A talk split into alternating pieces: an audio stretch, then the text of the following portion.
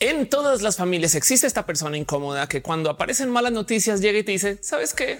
Tómate algo. No lo pienses, no te preocupes. Cosas que en su momento cuando lo escuchas dices, hey, estoy preocupada, pero que luego sientas cabeza que a lo mejor hay algo ahí sabio en el que te digan consejos como, pues puede que no tengas comida, pero tienes refri. Ese tío para mí es el Internet. Y ahorita que la World Wide Web está cumpliendo 30 años, solamente me asomo para aquí para decirte, tío, que me recomiendas ver memes de gatos cuando estoy buscando malas noticias porque estoy preocupada y ansiosa. Gracias. Feliz cumpleaños, World Wide Web.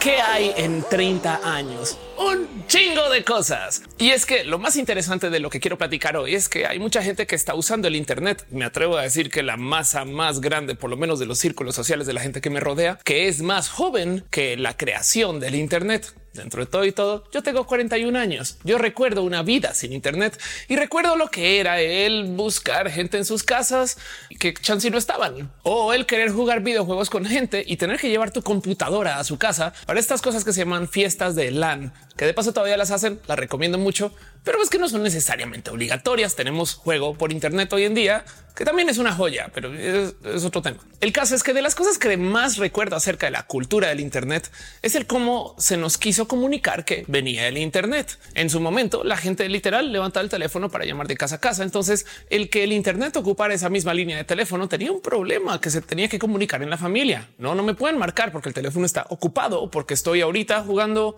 Doom.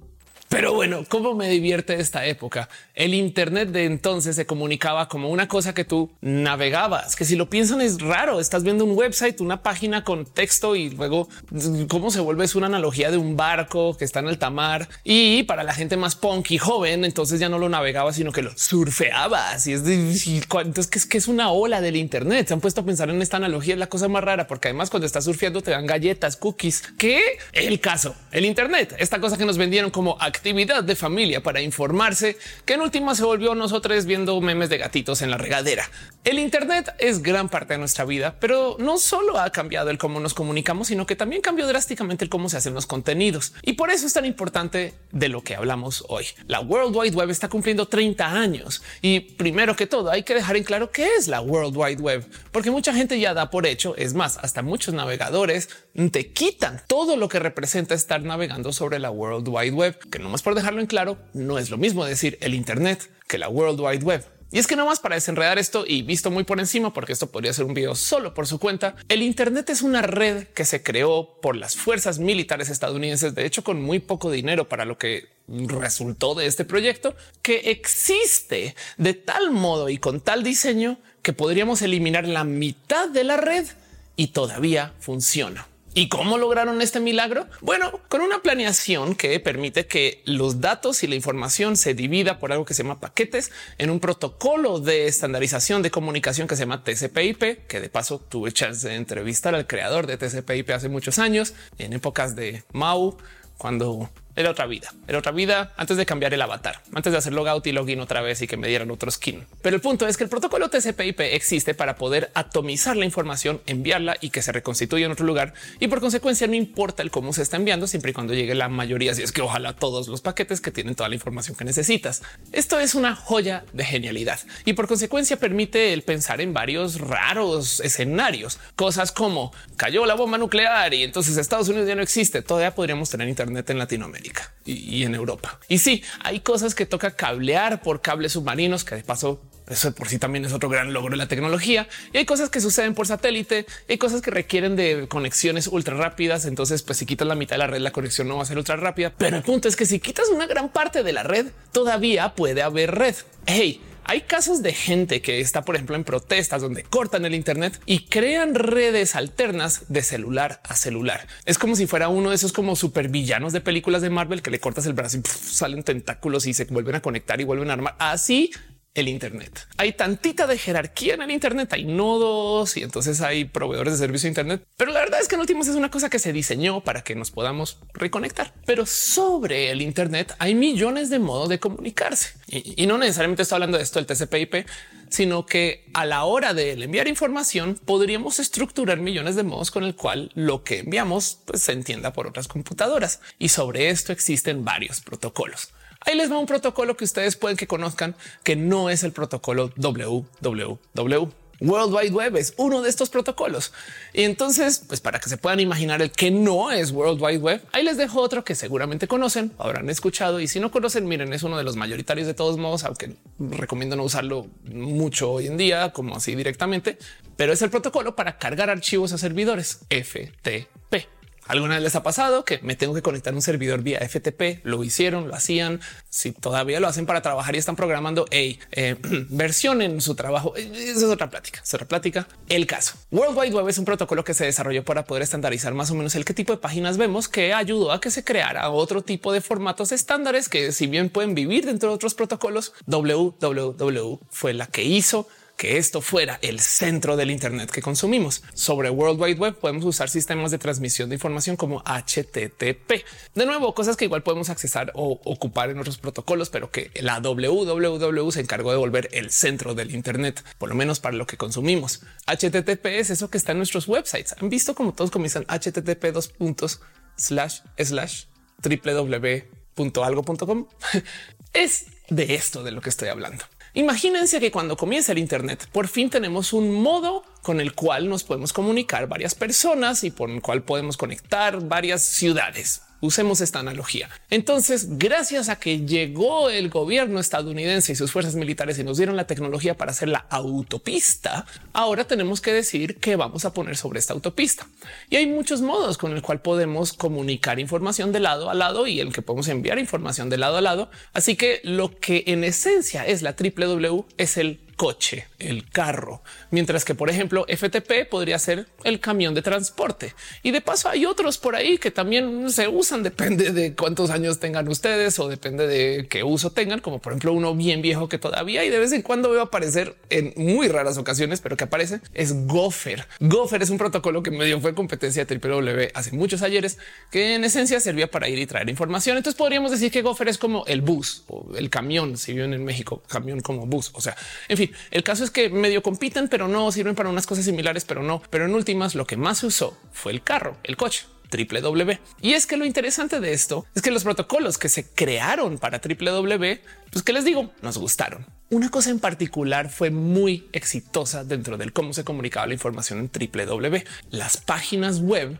tenían hipervínculos. Esto es algo que se inventó nomás para poder enlazar una página con otra y poder nomás llevarte una página, mostrarte una referencia y volver. No venía solo del Internet. Los sistemas que se crearon para la web los crearon personas académicas y dentro del mundo académico hay un esquema que se llama el de las citas. Si tú en un paper de investigación o, o, en, las fotos que le tomaste la luna cuando estás totalmente ebria y dices hey, esto le puede ayudar a lo que estoy investigando acerca de los sistemas solares o en fin, si tú en tu investigación investigación, de repente hablas de algún tema que está establecido en la investigación de alguien más, tú citas. Pues cuando crean este sistema del Internet donde te muestran información, donde puedes en esencia hablar de otras cosas que existen por allá en otros lugares del Internet, alguien dijo, ¿y si hacemos que se le pueda dar clic a esa palabra? Y de ahí nace el hipervínculo. Si bien de nuevo esto no es exclusivo de www, www creó sistemas para poder estandarizar el cómo se pueden crear esos vínculos en una cosa que ahora conocemos como HTML. Ok, para la gente que trabaja y sabe tecnología, esto es súper básico y, no me odien mucho por quizás sobresimplificar las cosas, pero para la gente que no ha estado en el Internet tanto tiempo, que no trabaja con esto, ahí les va de nuevo la sopa de letras. Internet, lo que antes se llamó como el ARPANET, creado por ARPA, ahora DARPA, que nos da el sistema de triple W, la World Wide Web, que funciona con un protocolo que se llama HTTP, el Hypertext Transfer Protocol, sobre el cual tenemos hipervínculos creados en un lenguaje de programación que se llama HTML o un lenguaje de estructuración del lenguaje quizás puede ser más en fin, no me odien por decir que HTML es programación, pero si quieren odienme también, déjenme saber en los comentarios. De paso, esto de cómo escribimos texto y marcamos acá hay un enlace, acá hay una tabla, acá hay no sé, un bullet y esas cosas que vienen con el HTML, también se puede extender a cosas que no necesariamente refieren a texto. Un hijo de el sitio hecho con HTML es los sitios hechos para enviar datos con texto estructurado y este capaz si les suena sobre todo a la gente mexicana que paga impuestos es el XML. XML es el Extended Markup Language y es un modo estandarizado para en texto simple poder estructurar otro texto. En esencia es como escribían los cuadernos de la escuela, la de los plumones. Ponía título, dos puntos y escribía el título y luego abajo decía descripción, dos puntos y escribía la descripción cuando el resto de nosotros simplemente escribíamos el título ahí y se nos olvida hacer la descripción. Pero eh, el XML básicamente es un modo en el cual podemos estructurar el cómo se presenta información y ahora es el que se usa para enviar información de modo más simple, no más porque es un gran estándar. Y cuando digo gran estándar es que hay gente que se dedica a especificar qué tiene que ir en qué orden y cómo se dice y cómo se guarda y cómo se comunica y un chingo de champa.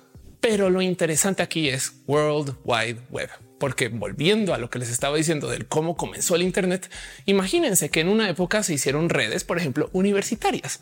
Entonces ciertas universidades tenían como un círculo de redes estandarizadas para enviar archivos. Wow. Y alguien más en Europa dijo vamos a hacer otro red y nexo que funcione sobre esta autopista que se inventaron el TCP/IP y el Internet en general. Y luego sobre eso alguien dijo oigan y si hacemos una red como que nos conecte a todos. Claro, hagamos un estándar. Y el problema con los estándares es que hay muchos estándares. Por consecuencia, comenzaron a competir todos estos otros raros protocolos, formas y esquemas para comunicarnos sobre el Internet. Lo que trajo World Wide Web es lo que me interesa. Páginas con contenido hipervinculable. Analicemos un poquito ese paradigma. Si tú tienes un esquema para comunicarte con otras personas y lo que haces es que les envías información que también enlace a otra información. Entonces tú también podrías hacer una forma como de ranking para poder organizar el de quién se habla más.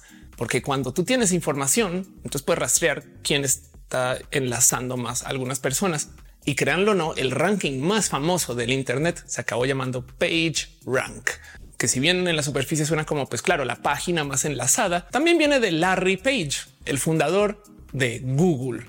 Cuando tú tienes tantas cosas que están sucediendo en el Internet, pues mucha gente trató de hacer guías y directorios sobre el Internet, páginas amarillas o sección amarilla, si viven en México, directorios donde la gente se podía enterar el qué otras cosas estaban publicando en el Internet. Y en su momento, pues también Laicos, Altavista, Yahoo, un gran momento de tener muchas competencias de buscadores y cosa que ahorita otra vez está en duda ya que llegaron las inteligencias artificiales. Pero el punto aquí es que debido al cómo funciona esto del poder rankear páginas, entonces podemos también organizar el Internet de un modo u otro. Y esa es la misión de Google. Así que debido a que tenemos World Wide Web, tenemos una web centrada en contenido. Debido a que la World Wide Web nos gustó, comenzamos a hablar acerca de las cosas que nos rodean como nunca antes. Para la gente que ha estado en medios desde antes del Internet, no sé si decir que ese fue mi caso. A mí me tocó ya más de adulta enfrentar esto, pero para la gente que trabajó, por ejemplo, con la tele y con la radio desde antes del Internet, sabrá que el paradigma mental de la gente que hacía contenidos antes era vamos a hacer shows que hacen famosas a las personas. Y hoy en día tenemos shows que necesitan personas que ya sean famosas, o sea, influencers, porque si no el show no se va a dar a conocer. Lo que hizo el Internet es que cambió el paradigma de cómo consumimos contenidos para hacer que la gente se enfoque en gente, más no necesariamente en cosas. Esto es rarísimo y eso es algo que a muchas personas todavía les cuesta procesar. Pero dentro de todo y todo podemos hacer eso porque tenemos una red que nos da información de gente. Si algo sucede, espero que no, pero por allá en la fábrica de no sé, Ford en México debería estar en Querétaro, supongo. Nos interesa ver qué dice el presidente de Ford. En los ochentas la pregunta hubiera sido el qué dice Ford y luego algún medio hará la labor investigativa de ir a hablar con el presidente para preguntar. Pero tenemos posibilidad de acercarnos con la gente porque el Internet nos trajo eso. Este cambio viene de que tenemos redes sociales que nos enseñaron que podemos escribirle a la gente así sean personas muy conocidas o no. Pero todo comenzó con la World Wide Web que le dijo a las redes de estos nerdos de la computación que hey, a lo mejor lo que quiere la gente es enterarse de lo que sucede en otros lugares, porque tenemos una red que nos permite publicar contenido. Hoy en día vivimos en un mundo que está dominado por anuncios, donde esperamos que toda la gente esté generando contenido a cada rato. No es suficiente ser panadero, sino que también tienes que hablar acerca de ser panadero y hacer contenido de eso. Y sobre todo, bien que si algo sucede ahorita en Ucrania, nos enteramos así. Antes esto medianamente existía gracias a los medios, pero se pensaba que en últimas tú podías hacer cualquier cosa sin necesariamente tener que estar hablando de eso. Y yo sé que hay mucha gente por ahí, por fuera del Internet, que todavía vive así y, y qué delicia Pero para fines de lo que les quiero compartir hoy, pensemos en el cómo fue este cambio para el mundo. Esto fue hace 30 años. ¿Cuáles eran los juguetes más famosos hace 30 años? Yo me acuerdo de jugar trompo, diablo, yo-yo y salir a la calle con mis amigas en bici. Y si bien todavía esto se puede hacer, eh, tiene una naturaleza diferente. Salir con mis amigas a la calle puede ser una videollamada o estar andando por ahí en la bici. Puede ser que la gente se entera porque yo lo puse en Strava. Mientras que del otro lado, la vida antes del Internet era una vida donde tú bien podías marcar una casa y capaz si no te contestan porque no había nadie y, ahí estaban. No, o sea, tú pensas no había nadie. Igual y no me contestaban. Igual y les marcaba y decían no mames, Ofelia. Piensen ustedes en un mundo donde de repente, porque tenemos el cómo la gente puede publicar cualquier cosa, los periódicos se tuvieron que ajustar. Ahora resulta que los periódicos decían una cosa y alguien en un foro o en un website publicaba fotos de otra cosa. Y ya sé, ya sé que esto igual sucedía antes del Internet, pero el tema es que ahora esto es accesible de calidad global. Otra cosa que pasó con el Internet, que si bien igual ya venía pasando de todos modos, es que mega creció la necesidad de saber inglés mucha gente comenzó a escribir en algún modo que este HTML o que esta World Wide Web pudiera entender. De paso se llama World Wide Web, www, no se llama la red mundial, punto, no http dos puntos rm. Hubiera sido más corto. 30 años. ¿Cómo ha cambiado su vida en 30 años? El mundo antes del celular, el mundo antes de los memes, si lo piensan. Digo, hace nada me puse a buscar memes como el 2002 y me topé con que eran en blanco y negro, cosa que se me había olvidado del total. No porque no existía la tecnología para que fueran a color, sino porque los foros movían imágenes, supongo que de bajos kilobytes. Entonces eran memes como los rage faces, que todos eran en blanco y negro y no eran animados, como hoy que les digo, no eran GIFs, no eran GIFs el Internet de entonces. Pero bueno, ¿qué nos trajo este paradigma de querer consumir contenidos? Que la gente eventualmente sentara su computadora como el centro de los contenidos también de lo generado masivamente. O sea, en esa época nadie se le hubiera ocurrido que en la compu era donde ibas a ver tus pelis y hoy en día Netflix es una necesidad. Y para que entiendan qué tan necesidad, por si nunca han visto el cómo opera Netflix tras bambalinas, por lo general, los servidores de Netflix existen en los lugares de hospedaje de nuestros proveedores de Internet. O sea, si hablamos de inserta aquí su proveedor de Internet favorito o el que más odie. Ese proveedor tiene un cuarto inmenso, tiene un chingo de servidores para que nos conectemos al Internet y ahí hay un servidor de Netflix con una plataforma que se llama Open Connect. En esencia, computadoras que tienen todas las películas que se les ocurran, como 270 teras. Ahí en los servidores de nuestros proveedores de Internet, cosa que sucede para que cuando veamos estas películas no comamos tanto ancho de banda. Hey, se han percatado que muchos proveedores de Internet nos regalan Netflix. Es porque técnicamente para ver Netflix no estás saliendo al Internet, solamente estás llegando a tu proveedor de Internet y ahí te dan la peli. Esto solito debería de comprobar el hecho de que para el Internet es importante los contenidos. Pero bueno, es que es evidente de decir que hay en el Internet redes sociales, TikTok, YouTube. Es más, esto que están viendo ustedes no existiría sin el Internet. Además, porque sin el Internet yo creo que me hubiera quedado muy difícil meterme un programa de tele y que la gente me conociera y yo crecer mi carrera. Y entonces, gracias Internet. Pero vuelvo al punto. La World Wide Web cumple 30 años y una de las cosas más importantes que le trajo al mundo la World Wide Web es que nos centró en esto que creemos que es el Internet. ¿Por qué dices creemos, Ofelia? Porque también hay Internet para conexión celular satelital. Hey, las plantas eléctricas se regulan vía un sistema estandarizado que corre sobre el Internet con un protocolo que claramente no es HTTP. Ofelia, hay una cosa que se llama la dark web. Exacto, cosas que no funcionan sobre www, que tiene un protocolo que no es necesariamente indexable por ningún buscador. Entonces a eso se le conoce como la red oscura. Porque volviendo a la analogía de la autopista, si la autopista es todo el Internet, esta gente construyó con también esta misma tecnología calles, pero están en secciones privadas y en fraccionamientos y por allá adentro no se usan coches, solo se usan carritos de golf. Esa es la dark web. No más que eh, en estos carritos de golf tú vas a ver un dealer y el dealer entonces te vende armas y cosas ilegales. Hey, eh, eh, igual y podría pasar. O sea, si me imagino algún narco que tiene sistemas de carritos de golf en su finca por allá lejana en el monte.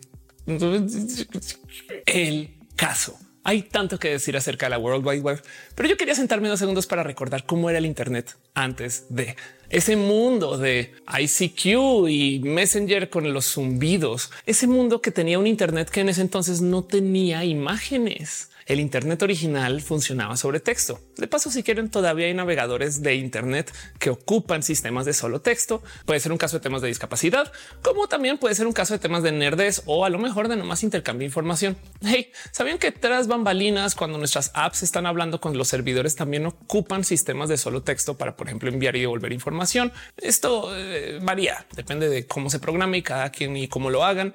Pero el punto es que la triple W nos trajo lo que conocemos como el Internet de los contenidos. Y no más para aclarar cuando digo nos trajo es que fue el protocolo más famoso, porque otros también lo hacían. Pero yo no me veo navegando un Internet vía FTPs. Se podía, pero no me veo. En ese entonces yo me acuerdo de esperar toda una noche para descargar Voodoo People después de ver hackers. En ese entonces yo me acuerdo de buscar como desgraciada en foros algún enlace a Matrix para poderla ver antes de que llegue en cine a Colombia. Y me acuerdo de dormir viendo los primeros como dos minutos de la peli toda mal grabada y que alguien la subió.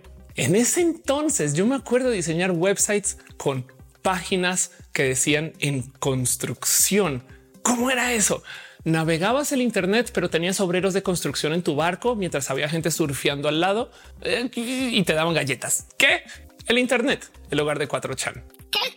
En fin, gran parte de mi vida y el por qué estoy aquí. Y me gustaría aprovechar para preguntarles a ustedes un cómo veían el Internet en ese entonces. Déjenmelo saber en los comentarios y de paso les dejo un amable recordatorio que en este canal tenemos un buen de videos que hablan acerca de la cultura del Internet y cómo se creó. Hey, ¿sabían que hay un sistema para desconectar todo el Internet que requiere de siete llaves que en esencia lo que hacen es que deshabilitan el cómo podríamos navegar de modo confiable? Y si bien yo sé que se pueden todavía crear redes, sobre todo redes ad hoc y crear una nueva forma de Internet, pero si que llegara a suceder que estas siete personas con las llaves del Internet lo deshabilitaran, literal tumbarían el Internet como lo conocemos. La gran mayoría de websites grandes, famosos un chingo de servidores dejarían de funcionar así y tocaría hacer mucho trabajo para rehabilitarlo en modo pirata si se quisiera o si algo sucediera. Siete personas con el poder de deshabilitar el Internet que yo sé que suena un poco como a reunión magnánima de Señor de los Anillos. Y entonces venimos aquí los del consorcio de las llaves del Internet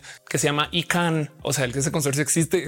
en fin, este Internet que nos trajo toda esta interoperabilidad y que nos trajo esta vida en la que vivimos hoy. ¿Les ha cambiado el Internet la vida a ustedes? ¿Les tocó vivir sin Internet? Démonos un abrazo y vamos por nuestra vacuna de gente mayor, porque también ya es hora. O sea, de verdad hay mucha gente en el Internet o con la que hablamos o capaz ustedes que nacieron después. Estamos hablando de que todo esto se creó en el 93 al 96.